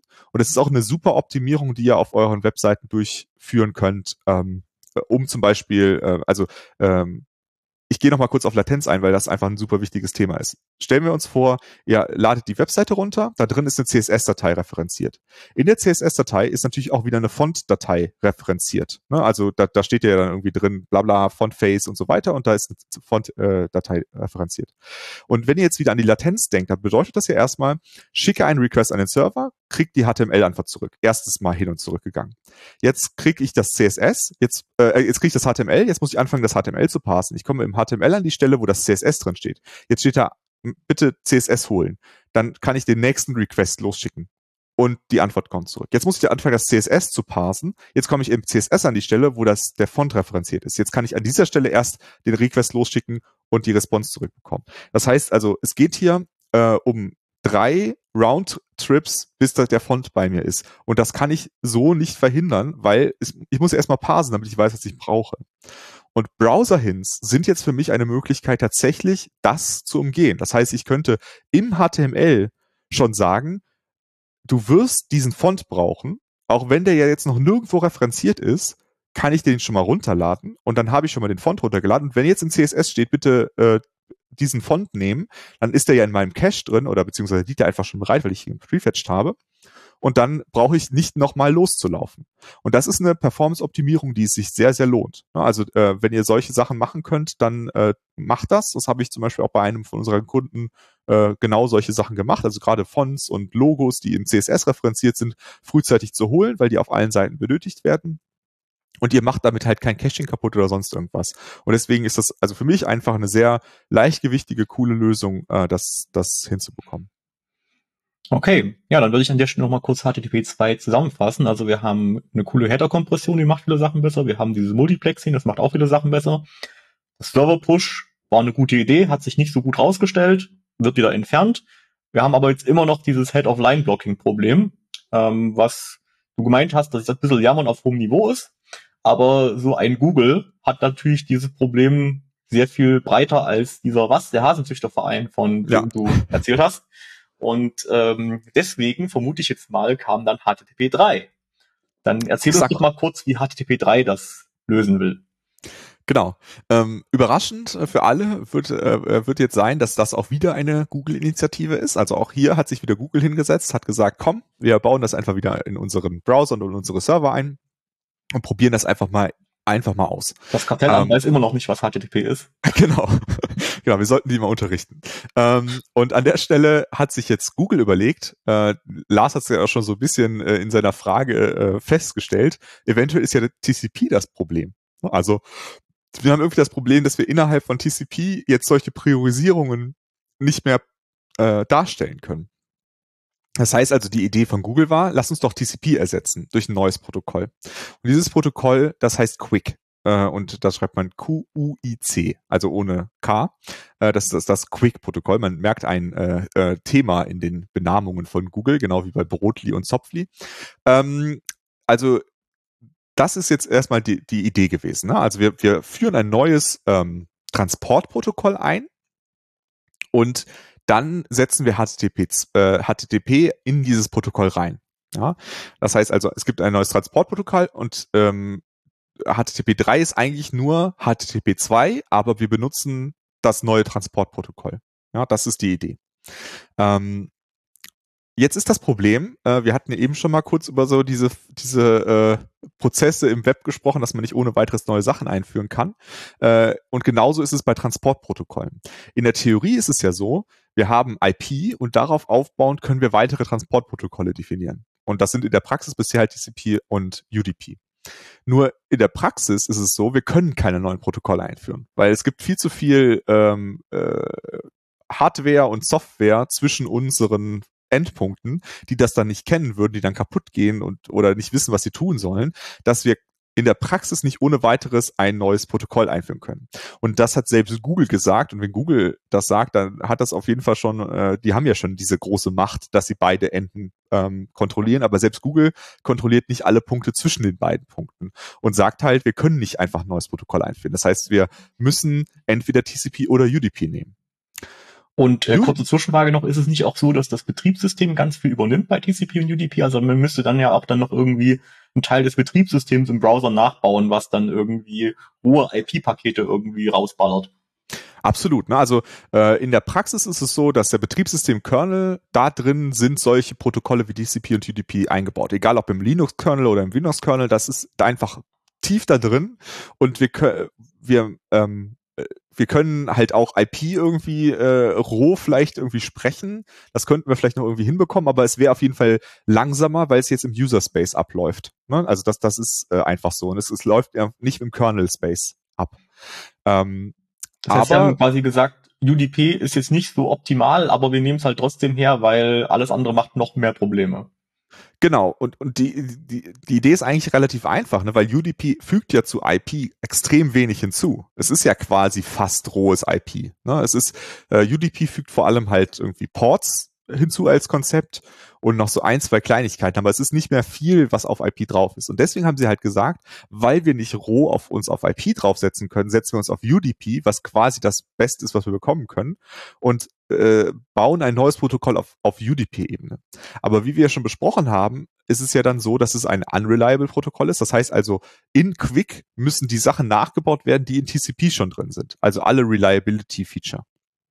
Dadurch, dass wir es aber eine Hö Ebene höher ziehen, können wir jetzt auf dieser Ebene so, solche Sachen machen, wie zum Beispiel parallele Streams, die unabhängig voneinander priorisiert werden können. Ne? Also wir können also sowas machen, wie ich eben bei HTTP 2 beschrieben habe und sagen, äh, hier ist jetzt ein Paket, das gehört übrigens zu diesem äh, größeren Kontext. Ja, also wir reden jetzt nicht über Ressourcen, wir sind ja auf einem niedrigeren Level, aber wir können es so vorstellen wie eine Ressource. Das heißt also, dieses Paket hier gehört zu diesem Paket, aber nicht zu diesem Paket. Das heißt, wenn diese zwei Pakete bei dir ankommen, äh, dann ist das fein, dass das, das dritte Paket noch nicht da ist. Ne? Und das ist etwas, was wir in TCP nicht ausdrücken können. Und das können wir jetzt tatsächlich äh, in diesem Protokoll ausdrücken und äh, haben jetzt also Multiplexing äh, also äh, wir, wir schicken quasi einfach einzelne UDP-Pakete los, die sind ja alle unabhängig voneinander, weil die nicht Connection äh, gebunden sind. Und auf der Client-Seite können wir dann, wissen wir dann, dass das einzelne Pakete sind, die äh, zusammengehören und dann können wir einzelne Ressourcen wieder einzeln zusammenbauen auf dem Client. Ich hoffe, das habe ich jetzt einigermaßen verständlich ausgedrückt. Das war so ein bisschen wirr, glaube ich. Also wir wollen ja eigentlich auf, auf ganz hoher Ebene schon, dass die, die Trennung in Ressourcen haben, aber das, wenn ich es richtig verstanden habe, ist es einfach so, dass wir das jetzt praktisch dem Browser aufbürden, dass der jetzt diese ganzen verschiedenen Fäden dann einfach wieder zusammensetzt. Äh, und nicht ganz, äh, also äh, also grundsätzlich, äh, wir reden jetzt noch nicht unbedingt über einen Browser, ne? weil also das, das Protokoll Quick hat jetzt erstmal nichts mit einem Browser zu tun. Das Quick-Protokoll weiß aber, dass, also im Gegensatz zu TCP, weiß, weiß das dieses Protokoll, dass mehrere ähm, Pakete, die geschickt wurden, zusammengehören und andere nicht, obwohl sie zur selben Connection gehören. Das, das ist der heißt, große Unterschied. Das heißt, ich könnte theoretisch auch irgendwas anderes als HTTP auf diesem Dings bauen. Ja.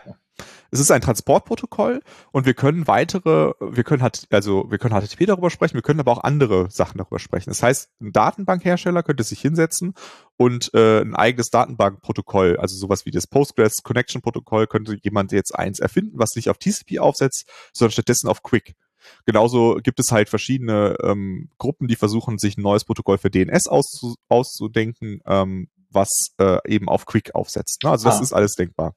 Das heißt, ähm, ich hatte erst so gedacht bei diesem Quick, dass das so dieses äh, ISO-OSI-Schichtenmodell, was sie mir in der Uni beigebracht haben, eigentlich mhm. komplett äh, ignoriert, aber dann ist das ja gar nicht der Fall. Also dann, dann hat man ja immer noch eine leichte Trennung ähm, äh, in Applikationsebene und äh, Transportebene.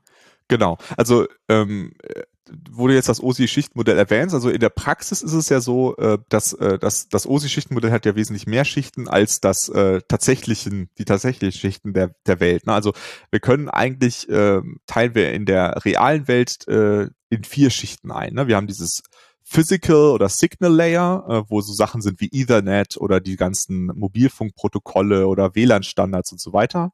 Darauf aufbauen das Internetprotokoll, also IP, und darauf die Transportprotokolle, darauf die Applikationsprotokolle.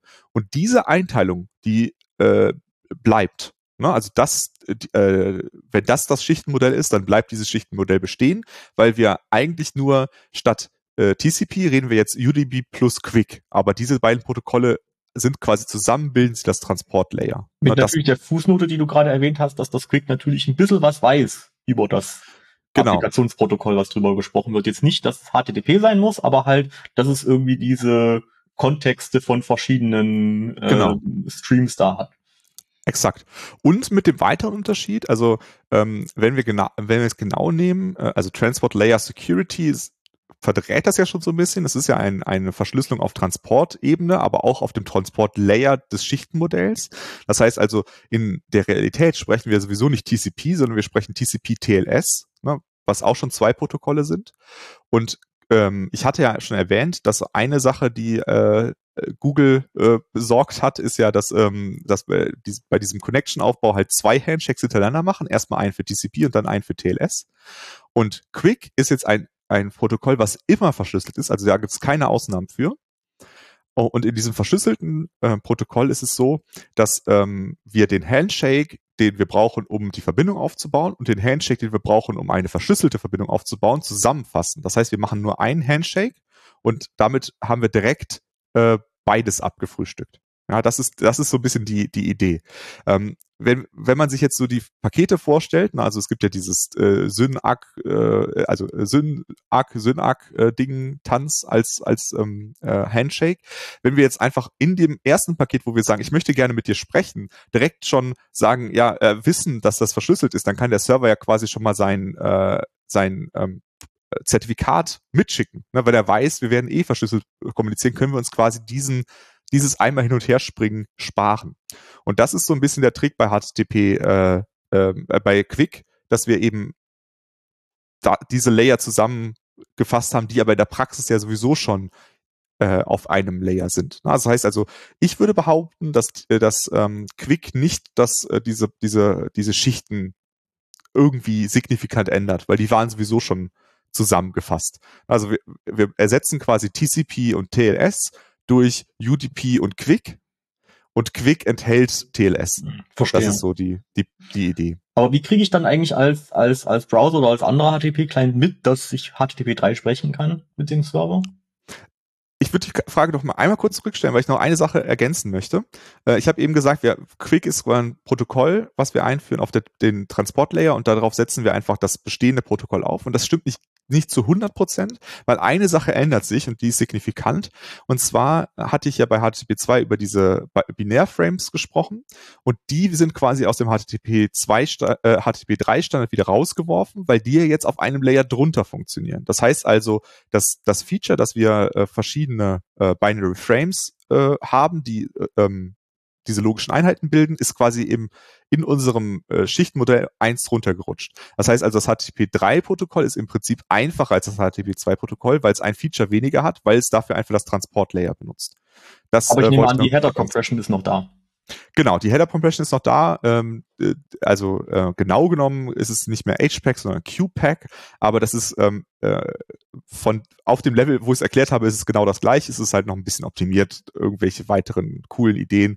Aber die führen jetzt auf jeden Fall zu weit, weil ich sie auch gar nicht kenne. Also ja, es ist auf jeden glaube, Fall eine. Die, ich glaube, die Komplexität ist ja auch dadurch erhöht, dass ich nicht mehr diese lineare Ordnung von, von TCP habe. Ne? Also wenn ja. ich irgendwie in parallel irgendwie zig verschiedene UDP-Streams losballern kann, dann kann ich mich ja nicht mehr darauf verlassen, dass irgendwie der eine Header bei dem einen schon angekommen ist und äh, ich den ja. referenzieren kann. Also stelle ich mir genau. spaßig in der Implementierung vor.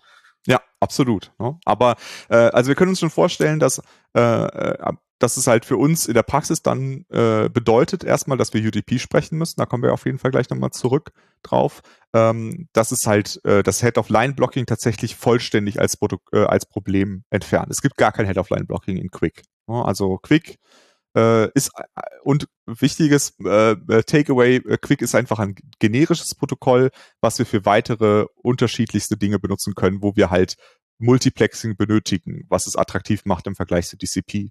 Äh, aber es gibt's immer nur verschlüsselt. Äh, das ist auch ganz, ganz wichtig. Verstehe. Aber dann würde ich jetzt nochmal die Frage nochmal neu stellen. Also mhm. würde ich jetzt dann als, als HTTP-Client einfach mal versuchen, irgendwie UDP-Pakete auf Port 443 zu ballern oder was mache ich denn da? Genau. Also äh, das äh, äh ist ähm, gar nicht so einfach zu beantworten, weil äh, der Browser kann ja immer erstmal nicht wissen, ob der Server es kann oder nicht. Ne? Also es wäre, was du jetzt gerade vorschlägst, wäre ja quasi, der, der Client geht davon aus, der Server kann schon HTTP 3.0, dann schickt das hin, der Server sagt, äh, was ist das? Und dann sagt er, ja gut, wenn du das nicht kannst, dann versuche ich mal HTTP 2. Dann sagt er, hä, was ist das? Und dann schicke ich HTTP 1.1. Das wäre irgendwie ein komisches Verfahren. Also äh, gibt es in der Praxis äh, tatsächlich zwei äh, Verfahren. Das eine ist äh, das, was wir verwenden, um HTTP 2 zu machen. Und das ist, heißt ALPN. Also ALPN ist eigentlich ein Feature aus TLS, das es auch schon vor HTTP 2 gab. Ähm, und äh, ALPN ist eine Möglichkeit, dass in dem TLS-Handshake der Server dem Client mitteilt, welche Protokolle er beherrscht. Das heißt also, welche Application Protocols er beherrscht. Das heißt, er sagt also, äh, hallo, äh, ich bin der Server, äh, ich, hier ist mein Zertifikat und hier ist meine Liste von Protokollen, die du mit mir sprechen kannst. Und dann könnte er zum Beispiel, äh, Beispiel sagen, ich kann die Protokolle HTTP 1.1, HTTP 2.0 und WebSockets. Alles kann ich dir anbieten. Dann kommt das beim Client an der äh, weiß jetzt, ah, das ist das, äh, das, äh, das Zertifikat vom Server, ich kann jetzt eine verschlüsselte Verbindung aufbauen und sucht sich jetzt aus dieser Liste von Protokollen das raus, was er am liebsten sprechen würde. Das heißt also, er sieht, der Server kann eine HTTP 2.0, dann kann er direkt das erste Paket, was er an den Server schickt, kann schon HTTP 2 sein. Und das bedeutet. Das also das, das ist ja so ein bisschen wie Content Negotiation, wenn man irgendwie versucht, den richtigen Content-Type auszuhandeln. Nur dass es halt schon im TLS-Handshake passiert, da wo es eigentlich technisch noch nicht relevant ist an der Stelle, aber halt mhm. später relevant wird. Genau. Es ist, es ist dasselbe Prinzip wie Content Negotiation, es ist quasi Protokoll Negotiation. Ne? Also wir, wir, äh, wir handeln aus, welches Protokoll wir sprechen wollen. Und das ist äh, ein Feature, was einfach in TLS mit dabei ist, was auch alle TLS-Implementierungen ähm, beherrschen. Und dadurch äh, bedeutet das, dass wenn wir HTTP 2 sprechen wollen, brauchen wir kein einziges HTTP 1 Paket loszuschicken äh, und wir können trotzdem sicher sein, dass der Server es versteht. Na, das ist eine ziemlich coole Sache ähm, und dadurch ist es halt auch, ähm, äh, gibt es kein Problem, dass wir es erstmal überlegen müssen, äh, ja, wird das erstmal langsamer, weil ich erstmal versuche, mich zu upgraden oder sowas. Ne? Das, das existiert in diesem Kontext nicht mit ALPN. Genau, aber mit HTTP 3 kann ich das ja nicht machen, weil eine TLS-Verbindung, die erfordert ja TCP. Und genau. dann müsste ich ja dann da wieder den Handshake machen, dann müsste mir der Server dann sagen, ach übrigens, ich kann auch Quick. Und mhm. dann müsste man quasi den Handshake abbrechen und nochmal mit Quick neu mal neu anfangen. Exakt, genau. Und also wir müssten sowieso quasi alles abreißen, was wir bis dahin gemacht haben, weil wir TCP ersetzen wollen. Ne? Also wir wollen statt TCP auf einmal UDP sprechen. Ähm, und der, dafür ähm, gibt es äh, auf diesem Level erstmal keine Möglichkeit. Also wir können nicht einfach so äh, upgraden on the fly, wie wir das bei HTTP 1 äh, zu 2 gemacht haben. Was wir stattdessen machen, ist, wir setzen einen Header, den Alt SVC Header, den Alternative Service Header, und in dem teilen wir mit, Äh, dieser, äh, das ist ein ganz normaler HTTP-Header und in dem steht drin, diesen Service, den du hier ansprichst, den gäbe es auch in HTTP 3, wenn du möchtest. Ja, das bedeutet aber in der Konsequenz, dass wenn ihr mit einem HTTP3-Server sprecht, dann macht ihr immer erstmal eine HTTP2-Verbindung auf, also beziehungsweise, ne, wie wir es eben besprochen haben, diese TLS-Verbindung, die das erstmal negotiated. Und das erste HTTP, der erste HTTP äh, hin und her, wird auf jeden Fall auf HTTP2-Ebene gemacht. Also das HTML kommt auf, äh, über HTTP2 an. Dann kann der Client sagen, aha, du kannst ja HTTP3 und ich auch. Jetzt baue ich ein äh, mache ich die T Verbindung zu, also beendet die TCP-Verbindung, macht eine neue Verbindung über UDP auf und startet die, T äh, die HTTP3-Verbindung. Das heißt also, die erste, die erste Kommunikation mit dem Server findet nie über HTTP3 statt. Ich sehe schon HTTP 3.1 vor mir, wo dann der TLS-Handshake recycelt wird. ich, ich befürchte auch, dass da noch irgendwas kommen wird, aber äh, ja, äh, aktuell ist es zumindest so und ich weiß auch nicht, äh, wie das in der Praxis funktionieren würde. Und Leute, die sich wesentlich besser mit solchen Low-Level-Protokollen auskennen wie ich, haben anscheinend auch keine Lösung gefunden. Also ähm, ja, wird so Google, also die haben ja da, also die haben ja da wenig Expertise bei sowas. Genau. Also Protokolle und so haben die keine Ahnung von. Genau, das heißt also, äh, das ist die, die Situation. Ähm, und ähm, das bedeutet auch, äh, dass äh, euer Server äh, auf jeden Fall erstmal HTTP 2 antworten können muss, weil sonst kommt gar keine HTTP 3 Verbindung zustande. Na, also das ist, äh, ist definitiv so. Was aber auch so ist, ist, dass wenn der Client ähm, mit dem Server, äh, von dem Server diesen Header bekommen hat, dann kann er sich den merken und wenn er das nächste Mal mit demselben Server spricht, dann kann er direkt erstmal eine, direkt eine HTTP3-Verbindung aufbauen. Ja? Ähm, das bedeutet also, dass wir hier ein bisschen unterscheiden müssen zwischen äh, einem äh, also vorher ging es ja vor allem darum, Verbindung aufbauen und danach eine existierende Verbindung weiterverwenden. Und hier geht es jetzt darum, äh, was ist, wenn wir die Verbindung beenden, weil wir den Browser-Tab zumachen. Morgen gehe ich wieder auf die Webseite und baue eine neue Verbindung zum Server auf. Dann kann an der Stelle jetzt tatsächlich dieser, diese neue Verbindung zu dem Server, den ich schon kenne, schneller ablaufen als vorher, weil er schon weiß, dass er HTTP3 sprechen kann. Hm, verstehe. Das heißt aber auch, ich kann dann HTTP3 nicht mehr so unbedingt abschalten. Wenn ich das einmal angeschaltet habe, dann laufen mhm. wahrscheinlich, wenn ich das abschalte, dann laufen die ganzen Clients erstmal in Timeouts. Genau. Um, bis sie dann vielleicht irgendwann mal realisieren, dass das dann doch nicht mehr geht. Absolut, genau. Ne? Also das ist dieselbe Entscheidung, die ich treffen kann. Ich kann ja zum Beispiel äh, dem Client mitteilen, bitte sprech mit mir immer nur TLS ähm, und niemals Plaintext. Äh, wenn ich das mitteile über den Header, dann bedeutet das auch, wenn ich jetzt aus irgendeinem Grund mein TLS-Zertifikat verliere und ich möchte doch über Plaintext meine Seite ausliefern, dann kommt auch keine Verbindung zustande, weil alle versuchen TLS-Verbindungen aufzubauen. Also das ist die derselbe Trade-off. Äh, bei TLS würde ich sagen, ist der Trade-off relativ äh, easy, weil ähm, warum sollte ich mich entscheiden, kein TLS mehr zu sprechen? Das ist äh, einfach eine schlechte Idee. Ne? Äh, bei HTTP3 ist es nicht ganz so, äh, finde ich, weil äh, wenn du jetzt feststellst, okay, die Performance, die wir hier gewinnen, die, das ist einfach Mist und das sollten wir eigentlich nicht mehr machen, dann kann ich, äh, kann ich nicht ohne weiteres äh, downgraden auf HTTP2. Na, das ist halt bisschen blöd. Na, das sollten wir im Hinterkopf behalten. Ähm, aber ich würde auf jeden Fall auch noch äh, darauf eingehen wollen, ob wir HTTP3 überhaupt einsetzen sollten. Ja, ich wollte äh, gerade sagen, also wir plaudern jetzt schon seit über einer Stunde. Das wird schon wieder so ja. eine monumentale Folge. Das ist schon wieder so ein bisschen eskaliert. Ja. Deswegen äh, würde ich sagen, gehen wir so ein bisschen in den in den Hinweisblock über. Ja. Die, die Ratschlägeblock. Ähm, als besonderen Service habe ich mir die Folge 77 nochmal rausgekramt. ähm, da äh, wurde über äh, Asset Pipelines gesprochen und da zitiere ich den Lukas also manche Leute haben das irgendwie, seitdem es HTTP 2 gibt, als abgehakt in ihrem Kopf gespeichert zu einem bestimmten Thema. Und dann hat der Robot geantwortet, da können wir doch mal einen Podcast dazu machen zu HTTP 2. Das ist hiermit geschehen, aber Lukas, erinnerst du dich noch, was da als abgehakt gelten sollte? Genau, also die, das, was da als abgehakt gelten sollte, war äh, die Idee, dass man ähm, seine Assets, wie zum Beispiel sein JavaScript oder sein CSS, ähm, bundeln muss. Also statt äh, viele kleine CSS-Dateien zu schicken, äh, schickt man äh, eine große. Ne? Das war so diese Idee. Ähm, und das Thema ist, äh, hat sich durch HTTP 2 verändert. Ne? Es ist nicht so, dass es ähm, alles genauso ist wie früher. Es ist ja, wie ich ja schon erklärt habe, durch dieses Multiplexing, ist es ja viel, viel attraktiver, kleinere Pakete zu schicken, äh, als, ähm, ein großes. Ne? Dann können wir die einzeln cachen und es ist ja auch nicht mehr so ein Problem mit Head-of-Line-Blocking und so weiter. Ähm, aber in HTTP 2 muss ich trotzdem noch darüber nachdenken, dass die Latenz ist nicht verschwunden. Ne? Also mhm. ich muss immer noch darüber nachdenken, wie viele einzelne Requests muss ich loslösen und wie bilden sie eine Kaskade von Requests. Wenn meine Kaskade super lang wird, dann hilft mir es auch nicht, dass ich HTTP 2 spreche, weil dann habe ich immer noch immer das abwarten, bis alles gepasst ist und dann kommt die Antwort.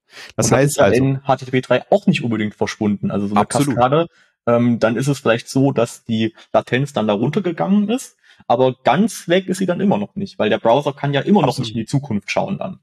Genau. Also dieses Problem ist quasi ein, ein äh, fundamentales Problem, was sich auch durch äh, zwei und drei nicht geändert hat. Das heißt also, wenn es euch darum geht, ähm, äh, wie kriege ich die, äh, die, die Informationen möglichst schnell zum Client, dann äh, müsst ihr darüber nachdenken, dass ihr eine, ein, eine gute ähm, Balance findet zwischen riesig großen Paketen und sehr kleinen Paketen, weil äh, ähm, wenn die kleinen Pakete in einer Kaskade äh, ausgelöst werden, ganz viele Requests gleichzeitig schicken, kein Problem, könnt ihr immer gerne machen. Das ist mit HTTP 2 und 3 viel, viel besser als früher. Aber eine Kaskade aufzubauen, bleibt ein Problem, auch wenn äh, HTTP 2 und 3 da sind. Das ist wichtig zu verstehen. Was uns dabei ein bisschen helfen kann, ist das, was ich schon erwähnt habe, nämlich diese, ähm, diese Browser-Hints, also diese, der Hinweis darauf, dass weitere Pakete kommen. Aber das kommt natürlich auch irgendwann an eine Grenze, weil ich kann ja auch nicht einen Browser hinschicken über 500 Dateien oder sowas. Ne? Also das ist auch äh, nicht praktikabel. Das heißt, ich muss irgendwo eine Balance finden und ich vermute, dass es auch in zehn Jahren noch so sein wird, dass ich irgendwie äh, nicht eins zu eins dieselben Paket, äh, dieselben äh, Dateien, wie ich sie in der Entwicklung benutze, im, in Produktion an den Client schicke, weil das einfach äh, zu viel äh, mit der Latenz macht. Und die Latenz wird auch in zehn Jahren noch ein Problem sein. Aber dann, wenn ich dich richtig verstanden habe, sagst du, HTTP2 Supi kann man einfach anschalten, löst nicht alle unsere Probleme. Also wir müssen weiterhin noch ein bisschen Frontend-Architektur äh, vernünftig machen und schauen, dass wir nicht 25 Millionen Files ausliefern wollen. Ähm, und äh, dadurch, dass HTTP 2 ja nun auch nicht so besonders neu mehr ist, kann ich das wahrscheinlich auch überall einfach äh, anknipsen, vielleicht in meinem Webserver oder irgendwie in meinem CDN oder sonst wo. Und wenn ich dich aber, also wenn, wenn du die Anspielung gemacht hast, du sagst ja so, HTTP 3 ist das überhaupt wirklich dann etwas, was man dann braucht. Ähm, wie stehst du dazu? Genau, also ich stimme erstmal dem zu, was du gerade gesagt hast. Ne? Also HTTP 2 anmachen, do it, jetzt, sofort. Ähm, HTTP Aber erstmal fertig hören den Podcast, dann anschalten. Genau, genau, erst dann anschalten. Ähm, HTTP 3 äh, ist wesentlich äh, schwieriger, das zu beantworten. HTTP 3, äh, der äh, Lars hat das eben schon so ein bisschen angedeutet, ne, mit, mit, äh, äh, mit dem Kernel und so weiter. Es gibt aktuell kein System, Betriebssystem-Kernel, in dem Quick implementiert ist. Das heißt also, das, was im Kernel drin ist, ist nur UDP und das Transport-Layer-Protokoll ist in Userland implementiert, aufbauend auf UDP. Das wird sich irgendwann bestimmt ändern. Irgendwann wird im Linux-Kernel dann Quick eingebaut werden, bin ich mir ziemlich sicher. Ne? Aber aktuell ist es auf jeden Fall noch nicht so. Das heißt, ihr habt einen höheren äh, Overhead im Vergleich zu anderen Protokollen. Das heißt also, die CPU muss mehr tun, in, wenn ihr HTTP 3 sprecht, als wenn ihr HTTP 2 sprecht. Das ist erstmal ein Fakt, der sich aber über die Zeit verändern wird. Ähm, ähm, es ist aber, äh, äh, was aber dazu kommt, ist, ähm, dass äh, bestimmte Clients sind bei UDP-Paketen misstrauisch, ne? weil UDP-Pakete ähm, sind ja auch nicht so wichtig, werden auch immer runter priorisiert. Das heißt, es gibt häufig bei UDP einen höheren Package-Loss als bei TCP. Äh, das hat auch Google in der Praxis schon festgestellt. Ähm, das heißt also, äh, es kann einfach sein, dass äh, der Package-Loss so viel höher wird, dass, dass die Vorteile wieder aufgefressen werden, dadurch, dass ihr ein schnelleres Protokoll habt. Das müsste man aber messen und ausprobieren und so weiter. Ne? Das kommt dann auch auf sehr auf die Clients an und was für eine Umgebung die haben und, und so weiter. Ähm, äh, deswegen, UDP ist auch schon wieder ein Problem. Ja? Ähm, dazu kommt, äh, dass äh, Quick dadurch, dass es aktuell halt irgendwie so eine Library ist, die dann äh, im Betriebssystem läuft, hat auch nicht irgendwelche Standard-APIs wie jetzt TCP und UDP also auf so einer Kernel-Ebene. Das kann ja gar nicht sein. Das heißt also, es ist alles noch sehr in den Kinderschuhen, wie das jetzt im Betriebssystem nachher eingebaut wird. Ich denke, das wird sich über die Zeit verändern. Die, die, auch die UDP äh, also dass UDP anders behandelt wird, wird sich wahrscheinlich auch über die Zeit ändern. Aber ich würde jetzt nicht sagen, das ist was, was sich in den nächsten zwei Jahren ändert, sondern eher vielleicht in den nächsten fünf Jahren. Ne? Also es, das dauert einfach noch ein bisschen. Ähm, hinzu kommt, dass natürlich äh, es auch weniger Tooling gibt. Ne? Also wenn ihr an sowas denkt wie Wireshark, wo ihr mal in den, äh, in den ähm, in die Pakete reingucken wollt, weil ihr irgendwas debuggen wollt, ganz viele Sachen davon funktionieren nicht. Die müssen auch erstmal so funktionieren, weil das ja auch immer verschlüsselt ist, dass ihr irgendwie in die verschlüsselten Pakete reingucken könnt und so weiter. Das heißt, ihr werdet viel größere Probleme haben, Debugging äh, und so weiter zu machen bei solchen Paketen. Ähm, auch das sollte man ähm,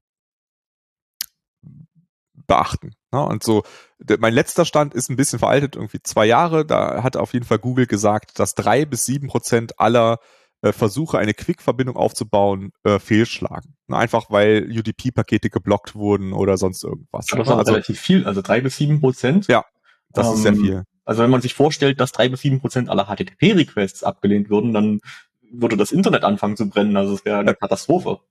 Äh, äh, kurz äh, nochmal, um klarzustellen, es geht quasi um den, äh, sobald das die Verbindung steht, ist alles gut, ne? Aber es geht um den Aufbau der Verbindung, dass das fehlschlägt. Ja, genau, aber ich sage also, ja. wenn man das mhm. auf HTTP verallgemeinert oder also angenommen, wir hätten hypothetischen, äh, äh, ein hypothetisches Web, wo alles nur noch HTTP 3 spricht und dann würden mhm. drei bis sieben Prozent aller Verbindungen ja. gar nicht erst zustande kommen. Das ist ja, das ist ja eine Katastrophe. Also. Genau, na, aber es kann natürlich auch sein, dass das mittlerweile einfach äh, dadurch, dass es halt sich rumgesprochen hat, äh, an vielen Stellen vielleicht gefixt wurde. Ne? Also das, äh, die Zahl ist wahrscheinlich heute niedriger, aber trotzdem muss man das einfach im Hinterkopf behalten, dass das sein könnte, dass dass es da Probleme gibt. Und deswegen ist meine Empfehlung, lasst HTTP 3 auf jeden Fall noch mal eine Weile liegen. Lasst die, die großen wie Amazon und äh, Cloudflare und so weiter erstmal sich die, die Zähne dran ausbeißen, bis das, bis dann alle Leute sich da dran äh, abgearbeitet haben. Und wenn das dann soweit ist, dann könnt ihr immer noch auf HTTP 3 äh, updaten. Ähm, aber äh, heute noch nicht. Ne? Also benutzt also mein, 2. Mein Mitgefühl geht raus an die ganzen Netzwerkleute, die dann ja. solche Sachen debuggen müssen und dann irgendwelche Firmware-Upgrades von irgendwelchen Routern am DE6 installieren müssen. Also äh, Grüße gehen raus und bis ihr damit fertig seid, lassen wir es erstmal bleiben sozusagen. Okay, genau. Und äh, das, also das ist meine Empfehlung zusammengefasst, ja. Und äh, noch eine und äh, als Fußnote noch mal als Erinnerung: Benutzt bitte auch keinen ähm, Server-Push bei HTTP 2. Das lohnt sich nicht. Äh, schaut euch stattdessen Browser-Hints an. Das ist die bessere Lösung. Und ich glaube, da sind auch schon mal noch weitere Ideen aktuell in der Entwicklung. Da kommt bestimmt noch mal was. Aber äh, Server-Push in der derzeitigen Form äh, ergibt keinen Sinn, würde ich nicht tun. Okay, ja, dann würde ich sagen, haben wir doch jetzt ganz serviceorientiert am Ende noch ein paar äh, ähm, Ratschläge gegeben, die die Leute gleich mal umsetzen können.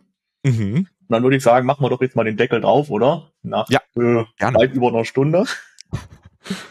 ja, ähm, vielen Dank, Lukas, für die ausführliche Erklärung. Also ich habe sehr viel gelernt. Und äh, ich hoffe, euch geht's auch so. Wir werden auf jeden Fall ganz viele Links in die Show Notes packen, wo wir nochmal äh, ähm, im Detail Ressourcen haben, die das erklären, was wir alles so angesprochen haben. Und äh, dann würde ich sagen, ähm, wir verabschieden uns und ich hoffe, euch hat die Folge gefallen. Feedback gerne an podcast.innoq.com und dann schaltet auch wieder bei der nächsten Folge ein. Tschüss. Tschüss.